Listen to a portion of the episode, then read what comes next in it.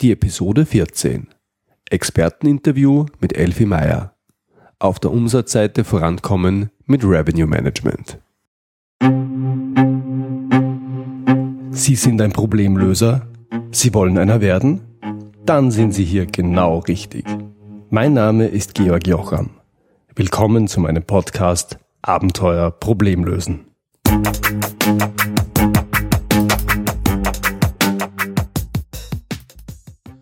Heute gibt es wieder ein Interview. Mein Gast ist Elfi Meyer.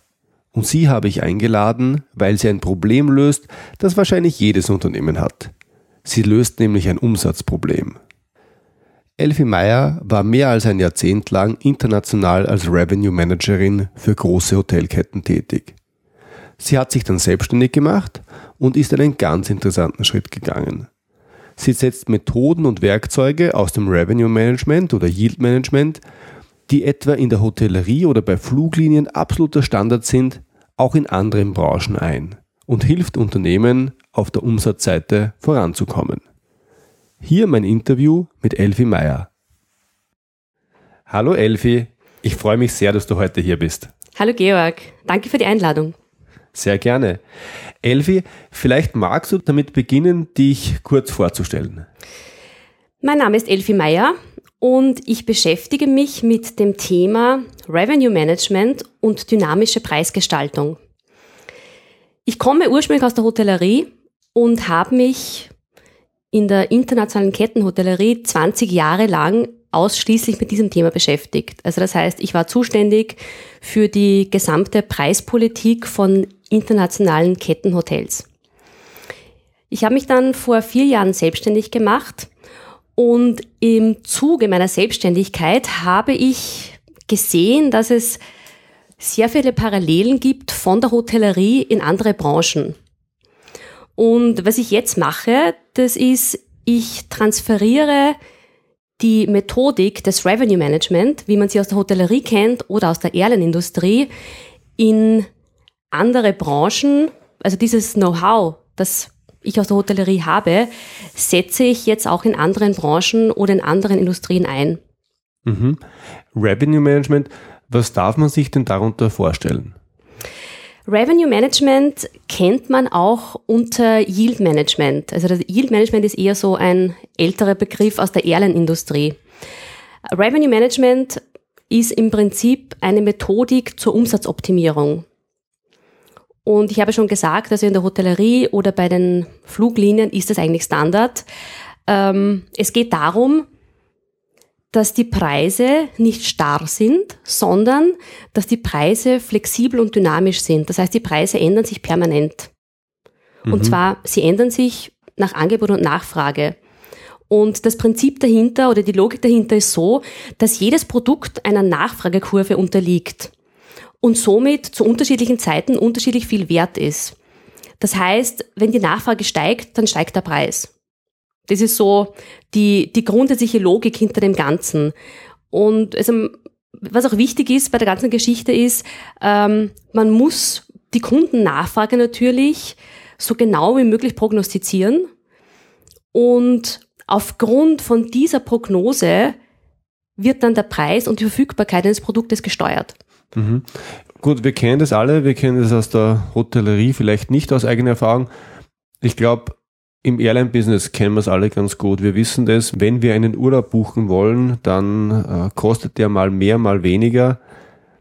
Wie kann man sich denn das bei anderen Geschäften oder bei anderen Businessmodellen als jetzt in der Airline-Industrie oder in der Hotellerie vorstellen? Ich nehme jetzt mal als Beispiel ein Theater. Also Theater ist jetzt nicht so traditionell eine Branche, wo sich die Preise so häufig ändern. Aber es ist eine Branche, wo noch sehr viel Potenzial da ist und es ist eine Branche, mit der ich mich derzeit sehr intensiv beschäftige. Ähm, Im Theater ist es so, oder das, die ganze Methodik funktioniert so, das Herzstück ist eine flexible Preispolitik. Oder als ersten Schritt zur flexiblen Preispolitik gibt es einmal eine Jahresvorausplanung.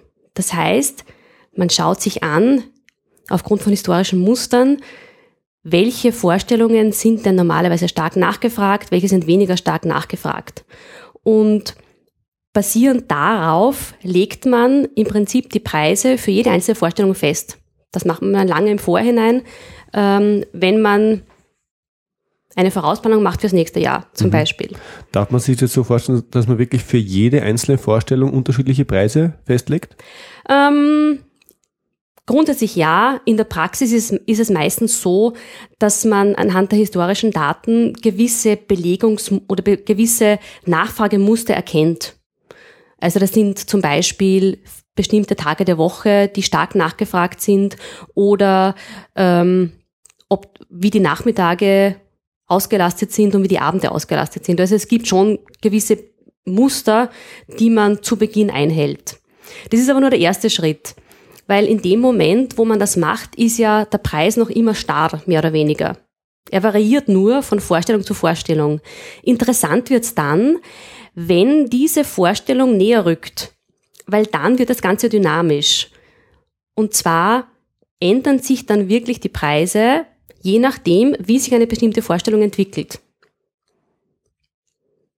Was natürlich wichtig ist in dem Zusammenhang, man muss die Buchungssituation permanent beobachten und dann auf bestimmte Nachfragemuster sofort reagieren und dann die Preise gegebenenfalls ändern.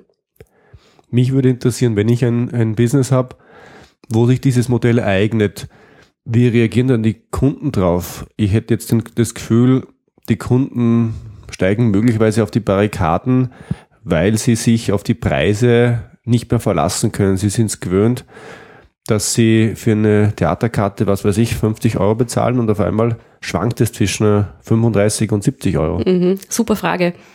Und die Frage höre ich wirklich sehr, sehr oft. ähm, grundsätzlich ist es so, diese Sorge haben viele.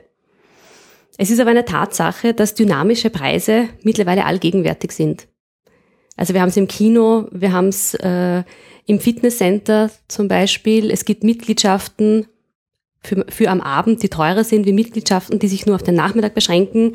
Ähm, wir haben es versteckt auch in der Werbung. Ja? Eine, eine Werbeausstrahlung vor dem Hauptabendprogramm ist viel teurer wie äh, eine Werbesendung äh, vor einer Talkshow am Nachmittag. Also äh, es ist nicht so, dass das neu ist, überhaupt nicht. Es ist im Prinzip im Alltag bereits allgegenwärtig und die Akzeptanz des Kunden ist deswegen sehr groß, weil es ist nichts Neues. Und es ist für den Kunden ein riesengroßer Vorteil, weil man kann durch diese dynamische oder neue Preisgestaltung eine viel größere Preispalette anbieten als vorher. Es ist ja nicht so, dass alles teurer wird, ganz im Gegenteil. Es werden bestimmte Vorstellungen natürlich teurer, und zwar die Vorstellungen, wo jeder hingehen will. Aber im Gegenzug gibt es viele Vorstellungen, die auch sehr viel günstiger werden. Und somit ist es ein Riesenvorteil für den Kunden, weil er kann sich selber aussuchen, will ich am Samstagabend gehen, dann zahle ich halt mehr. Oder bin ich flexibel und ich kann auch am Dienstag gehen und dann zahle ich nur die Hälfte. Und was natürlich auch ein Riesenvorteil ist, man gewinnt dadurch eine ganz neue Zielgruppe weil sich plötzlich auch Kunden mit einem kleineren Budget, die sich vorher einen Theaterbesuch nicht leisten konnten, also die können jetzt auch mit der Familie ins Theater gehen.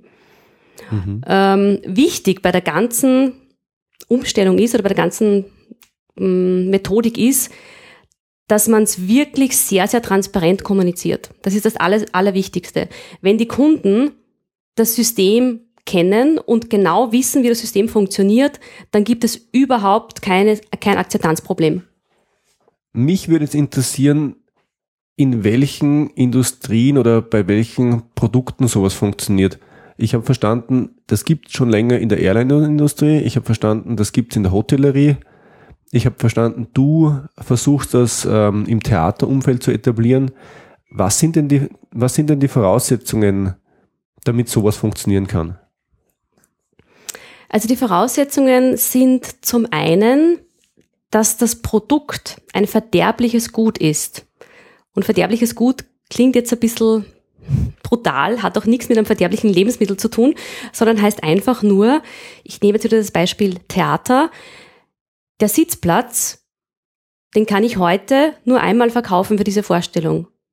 Wenn ich, wenn der Sitzplatz für die heutige Vorstellung leer bleibt, dann ist es quasi eine vergebene Chance und dann ist das gut verderblich, weil morgen fängt es wieder neu an. Mhm. Also erste, das erste Kriterium, es ist ein verderbliches Gut. Das zweite Kriterium ist hohe Fixkosten. Auch wieder Beispiel Theater. Man braucht ein Ensemble, man braucht ein Orchester, man braucht Billeteure, um eine Vorstellung zu oder ein Theater zu bespielen. Egal, ob das Theater jetzt zu 50 Prozent gefüllt ist oder ob das Theater voll ist. Also die Kosten sind eigentlich immer gleich und die Fixkosten sind wahnsinnig hoch. Das ist auch ein Kriterium. Das dritte Kriterium, man hat eine feste Kapazität. Mhm. Das heißt, man kann, ja, man kann jetzt nicht ähm, Theater oder ja, man kann das Theater nicht ausdehnen. Und das vierte Kriterium, die Nachfrage ist normalerweise in diesen Branchen sehr volatil. Volatil heißt? Volatil heißt, man hat starke Auslastungsschwankungen im Normalfall. Mhm. Beziehungsweise die Nachfragekurve schwankt sehr stark. Im Theater wiederum am Wochenende ist die Nachfrage sehr stark, unter der Woche ist sie eher schwächer. Also man hat keine konstante Nachfrage. Mhm. Denken wir vielleicht mal gemeinsam nach über die genannten Beispiele, nämlich Airline, Hotel, Theater. Wo könnte es denn doch besonders gut funktionieren? Das Interessante ist, es gibt ganz, ganz viele Bereiche, wo es gut funktioniert. Es gibt äh, also Theater, Museen, Garagen, für Seilbahnen. Garagen? Ja, für Garagen, natürlich. Natürlich. Also eine Garage ist ja, erfüllt ja auch die gleichen Kriterien. Eine Garage ähm, ist ein verderbliches Gut und es gibt auch Spitzenzeiten, wo die Garage immer voll ist und gleichzeitig gibt es auch Zeiten, wo die Garage meistens leer ist. Und das funktioniert, funktioniert hervorragend. Das Interessante ist auch, im angloamerikanischen Raum wird Revenue Management in vielen anderen Bereichen auch schon sehr erfolgreich umgesetzt. Das mhm. Ganze steckt halt im deutschsprachigen Raum wirklich noch in den Kinderschuhen. Das heißt, es ist ein Trend, der kommt aus Amerika, der erreicht uns und die Frage ist weniger, ob wir es tun, sondern wann wir es tun. Richtig, richtig. Also das kommt ganz bestimmt und wird, da wird sich in den nächsten Jahren extrem viel tun. Mhm. Ich denke jetzt noch über andere Beispiele als begeisterter Fußballfan. Ja. Fußballstadien. Ja, prädestiniert, absolut. Ja, natürlich, natürlich. Okay. Kennst du einen Fußballverein, der das schon macht? In Amerika ja. In Europa eigentlich nicht. Na. Okay. Na. Die Kunden, die du momentan auf dem Thema betreust, äh, du hast gesagt, du kommst aus der Hotellerie, versuchst jetzt aber eher andere Industrien mit dem Thema zu bespielen. Äh, was ist aktuell dein Tätigkeitsschwerpunkt? Also mein Tätigkeitsschwerpunkt ist der Kulturbereich. Also das heißt, das sind Theater, das sind Museen in erster Linie. Ich habe das aber auch schon erfolgreich angewendet für Golfplätze, für Spas zum Beispiel, auch für Seilbahnen. Und ja, ich bin eben dabei, jetzt einfach immer wieder auch neue Branchen für dieses Thema zu begeistern, weil es einfach auch für mich irrsinnig spannend ist, ähm, diese bewährten Methoden auch in anderen Bereichen umzulegen. Mhm. Also das ist einfach, und das Betätigungsfeld ist in Wahrheit riesig. So, wenn ich nur ein Beispiel anführen darf, auch noch, also wir erleben es ja auch beim Online-Verkauf zum Beispiel, beim Online-Handel. Ja, ist es auch gang und gäbe. Nur es ist halt so versteckt, dass wir es als Kunden eigentlich gar nicht mitkriegen. Mhm. Jetzt wenn wir dabei sind, andere Industrien zu begeistern, und ich gebe es zu, ich bin schon begeistert, wenn man andere Industrien begeistern will, dann stellt sich natürlich die Frage, was bringt Was, was kann man erreichen, indem man jetzt Revenue Management einführt, indem man flexible Preispolitik einführt, indem man dynamische Preisgestaltung einführt? Mhm. Das ist eine sehr wichtige Frage. Und es ist ganz interessant weil es gibt ja natürlich ganz viele Studien aus der Hotellerie, was jetzt Revenue Management bringt. Und diese Studien besagen, die Mehreinnahmen oder die Umsatzsteigerung ist auf jeden Fall drei bis fünf Prozent. Und das Interessante dabei ist, also ich habe jetzt auch im Kulturbereich schon einige Erfahrungen gesammelt und diese diese Steigerung hat sich auch im Kulturbereich bewährt. Also die Steigerungen sind auf jeden Fall liegen bei fünf Prozent. Wenn das jetzt eine Vorstellung ist, die stark nachgefragt ist, sind es auch zehn Prozent, 15 Prozent, 20 Prozent. Je nachdem, wie stark die Nachfrage ist. Aber die Vorteile sind auf jeden Fall die Mehreinnahmen. Also 5% sind auf jeden Fall drin. Wenn man jetzt Revenue Management professionell, professionell umsetzt. Die, die weiteren Vorteile ist natürlich jetzt auch im Theater zum Beispiel, also man hat weniger leere Plätze. Es ist ähm, eine sozialere Preisgestaltung für alle in Wahrheit, mhm. weil es ist die Preispalette einfach viel größer und jeder, der flexibel ist, kann sich aussuchen, ja, möchte ich we gern weniger bezahlen, dann nehme ich halt diese Leistung in Anspruch an einem Tag, wo der Preis günstig ist. Mhm. Für mich hört sich das an wie eine Maßnahme, die man, wenn man aus einer geeigneten Branche kommt, ja fast machen muss. Gibt es Gründe, es nicht zu machen? Was, äh, was, ist, was ist deine Erfahrung? Also für mich gibt es keine Gründe, weil äh, also es ist auf jeden Fall gescheiter, am Umsatz zu drehen, anstatt an den Kosten zu drehen. Oder ich sage jetzt mal langfristig auf jeden Fall der bessere Weg.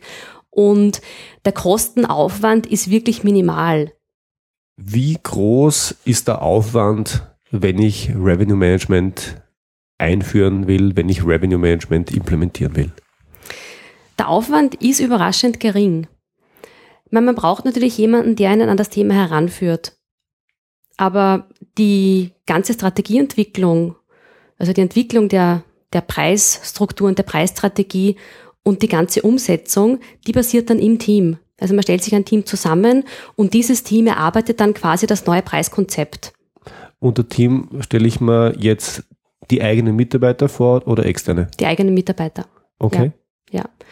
Es sollte ein externer sein, der natürlich, ich sage jetzt mal, als Architekt das Ganze, das Ganze leitet. Aber die ganzen, die ganze Strategie, die ganzen Ideen kommen auch aus dem Team, weil es, man kann ja auch keine 0815-Lösung implementieren. Also es muss wirklich maßgeschneidert sein für das Unternehmen. Das ist auch ganz wichtig. Und ähm, man kann auch, oder ich sage jetzt mal, in der Hotellerie natürlich werden diese Methoden relativ brutal umgesetzt. Also das ist schon relativ aggressiv, was da passiert.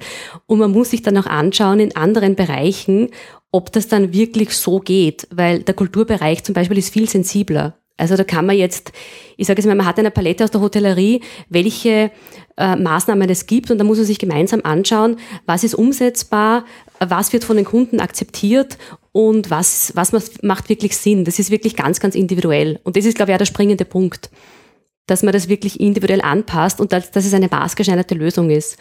Aber um jetzt auf deine Frage nochmal zurückzukommen, also der Aufwand ist relativ gering. Normalerweise braucht man auch kein, also man braucht kein System dazu.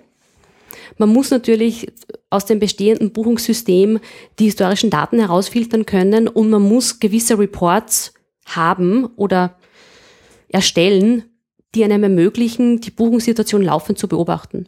Mhm. Das ist eigentlich das Wichtigste. Und ähm, ja, also in meinem Fall, ich begleite meine Kunden dann halt so lange, bis sie quasi selber laufen können. Und die, die Konzeptionsphase dauert normalerweise ein halbes Jahr. Also man sollte sich die Zeit nehmen. Auch deswegen, weil die Mitarbeiter geschult werden müssen auf die neuen Preisstrategien, auch, äh, also auch, auch von der Argumentation her, ähm, warum ist das jetzt anders bei uns? Also das passiert jetzt in diesem halben Jahr und ja, und dann geht man in die Umsetzung. Okay. Das heißt, relativ geringer Aufwand, überwiegend mit dem eigenen Team und rund ein halbes Jahr Vorbereitung, bevor man den Schalter geht. umlegen kann. Mhm, genau, mhm. genau. Mhm. Spannend, wirklich spannend. Mich würde interessieren, Elfi, aus deiner Erfahrung mit dem Thema Revenue Management, hast du noch drei Tipps, vielleicht für das ganz normale Leben, für unsere Hörer, die du uns mitgeben kannst? Drei Tipps. Ähm, ja, also Tipp Nummer eins. Nachdem ich aus der Hotellerie komme, möchte ich euch gern einen Tipp geben, wie ihr das beste Preis-Leistungs-Verhältnis bekommt für eure, für eure Urlaubsbuchung. Mein Tipp, bucht so lang im Vorhinein wie möglich. Und wenn ihr auch noch flexibel seid von, von, von der Zeit her, dann, dann wäre das optimal. Weil diese kurzfristigen Last-Minute-Schnäppchen-Angebote, die gibt's nicht mehr. Also wer kurzfristig bucht, der zahlt normale, normalerweise mehr und hat eine schlechtere Qualität. Das heißt, mhm. langfristig, lang im Vorhinein buchen. Das wäre mein erster Tipp. Mhm. Okay. Das wäre mein erster Tipp. Dann der zweite Tipp natürlich, ähm, schauen Sie einmal, ob Sie in Ihrer Branche oder Ihrem Tätigkeitsbereich vielleicht ein paar Methoden aus dem Revenue Management anwenden können. Äh, es ist oft, man denkt oft nicht dran, aber es ist überraschend häufig anwendbar. Ich sage noch einmal, was die, was die Voraussetzungen oder die Kriterien sind, damit es wirklich gut funktioniert. Also es gibt vier Kriterien. Das erste ist das verderbliche Gut, haben wir schon gesagt. Also ein Produkt, das heute quasi oder eine Leistung, die heute benutzt werden muss, weil sie sonst weil sonst die Chance vorbei ist. Das ist das erste verderbliches Gut. Das zweite, hohe Fixkosten. Das dritte wäre eine volatile Nachfrage, also starke Auslastungsschwankungen. Und das vierte Kriterium, das ist, dass sie eine feste Kapazität haben, also dass das Produkt äh, nicht erweitert werden kann. Mhm. Ja, also vielleicht schauen Sie mal, ob das vielleicht für Ihre, für Ihre Branche oder für Ihren Bereich anwendbar ist. Okay. Und der dritte Tipp, ich habe es ja schon kurz angesprochen, also Revenue Management ist ja wirklich allgegenwärtig oder dynamische Preisgestaltung. Und speziell, wenn man jetzt online was kauft, muss man mittlerweile wirklich aufpassen. Ob Sie es glauben oder nicht, es ist so, dass ähm, alle großen Online-Händler wie Amazon zum Beispiel das schon längst sehr professionell praktizieren und dass ihr Online-Verhalten maßgeblich darüber entscheidet, wie viel Sie für ein Produkt zahlen. Okay. Also mein Tipp dahingehend ist, löschen Sie die Cookies. Das ist das Erste. Und was ich auch empfehlen würde, nachdem Google ja äh, Big Brother ist mittlerweile, äh, verwenden Sie einen, äh, eine alternative Suchmaschine. Verwenden Sie nicht Google, weil alles, was Sie über Google suchen, wird getrackt. Und zum Beispiel, wenn Sie jetzt ähm, ich nehme jetzt wieder einen Flug her, wenn Sie jetzt an einem Flug nach Paris interessiert sind und Sie schauen den gleichen Flug vier oder fünfmal an, dann weiß Google sofort, oder in dem Fall die Airline weiß, dass Sie wirklich interessiert sind und je mehr, je mehr, je öfter Sie sich das anschauen, je öfter Sie darauf klicken, desto teurer wird dieser Flug, weil es wird alles getrackt. Okay. Alternative Suchmaschine ist, ist sehr, sehr wichtig. Also anstatt von Google würde ich Ihnen empfehlen, dass Sie zum Beispiel eine Suchmaschine verwenden, wo ihr Online-Verhalten nicht aufgezeichnet wird. Also eine Suchmaschine ist zum Beispiel DuckDuckGo, heißt die. Mhm. Das heißt, die ist genauso gut wie Google und es ist aber, also sie hinterlassen keine Spuren im Netz. Super, Elfi. Wenn sich unsere Hörer jetzt denken, das gefällt mir, das interessiert mich, ich hätte gern mehr von Elfi Meyer, wo können unsere Hörer mehr über dich erfahren? Also am besten und am einfachsten über meine Webseite und die ist www.revenuefocus.at. Super, vielen Dank. Ich bedanke mich ganz herzlich für das interessante Interview. Ich habe eine Menge gelernt. Danke, Elfi. Danke auch, Georg. Danke für die Einladung. Ciao. Soweit mein Interview mit Elfi Meyer. Das war's für heute. Ich freue mich, wenn Sie beim nächsten Mal wieder dabei sind. Wenn Sie Fragen an mich haben, dann schicken Sie mir bitte ein Mail an feedback at abenteuer-problemlösen.com oder kontaktieren Sie mich direkt über meine Website. Und wenn Ihnen diese Episode gefallen hat, dann freue ich mich wirklich über Ihre ehrliche Bewertung auf iTunes. Danke fürs Zuhören. Bis zum nächsten Mal. Liebe Grüße aus dem schönen Wien, Ihr Georg Jocham.